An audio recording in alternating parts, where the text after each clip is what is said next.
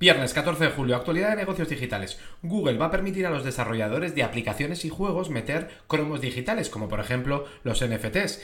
¿Por qué ahora? Pues yo creo que es que ya se ha cribado todos los esquemas piramidales asociados con los NFTs, con blockchain y con las monedas digitales. Bueno, que alguno más creará, pero que la moda ya ha pasado y Google ahora ya se siente cómodo permitiendo a la gente eh, eh, integrarlo directamente en sus juegos. También le demandan a Google, por cierto, por scrapear, es decir, arañar y quedarse toda la info online posible para poder entrenar sus modelos de inteligencia artificial. Esto ya le había pasado a OpenAI, Google es la siguiente e iremos viendo demandas a todos los grandes.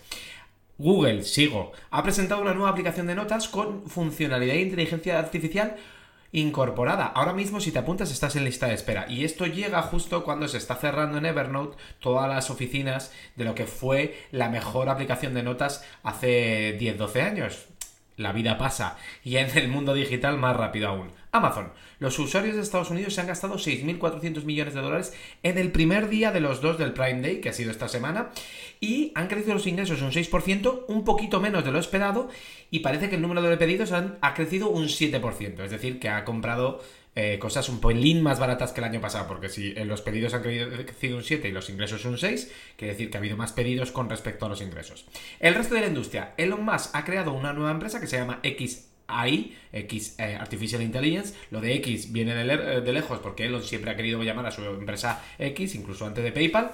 En sus palabras, atento o atenta, para entender la, la verdadera naturaleza del universo Ahí queda eso. Lo va a liderar él mismo, porque en total no tiene trabajo liderando Tesla, SpaceX y Twitter, y está fichando gente de otros gigantes digitales. Esto me va a dar mucho que hablar. Salesforce va a subir los precios por primera vez en 7 años.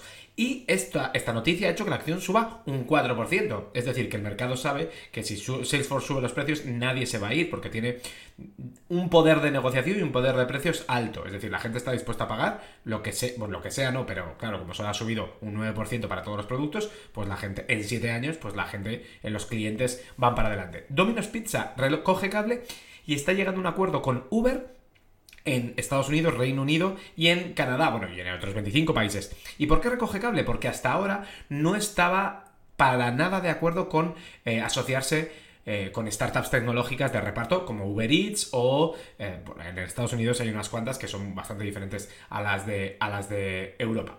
El primer ministro en China, Li Qiang, se reúne con las grandes tecnológicas y les dice que les promete que va a facilitar, digamos, su crecimiento y que no va a poner tantos palos en las ruedas. Y esto viene, recuerda que en 2018 digamos que Alibaba se pasó, un, el CEO de Alibaba hizo unas declaraciones en las que el gobierno chino se lo tomó muy mal, es decir, se pasó de listo, eh, estuvo seis meses sin hacer ninguna declaración pública y ahora ya no se dedica a Alibaba y hace cositas, está en un perfil mucho más bajo. Desde entonces, cinco años en el que el gobierno chino ha atado muy en corto a las empresas tecnológicas para que no se crean, no se crean por encima del Estado. Ahora, como la economía se está resintiendo, le están diciendo, venga, pues vamos a, a ponernos en marcha otra vez de nuevo, pero ya sabiendo las reglas, ¿vale?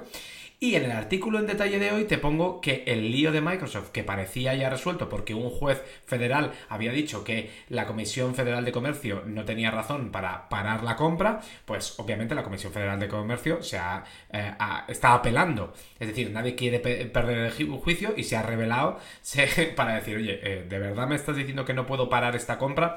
Así que veremos lo que pasa.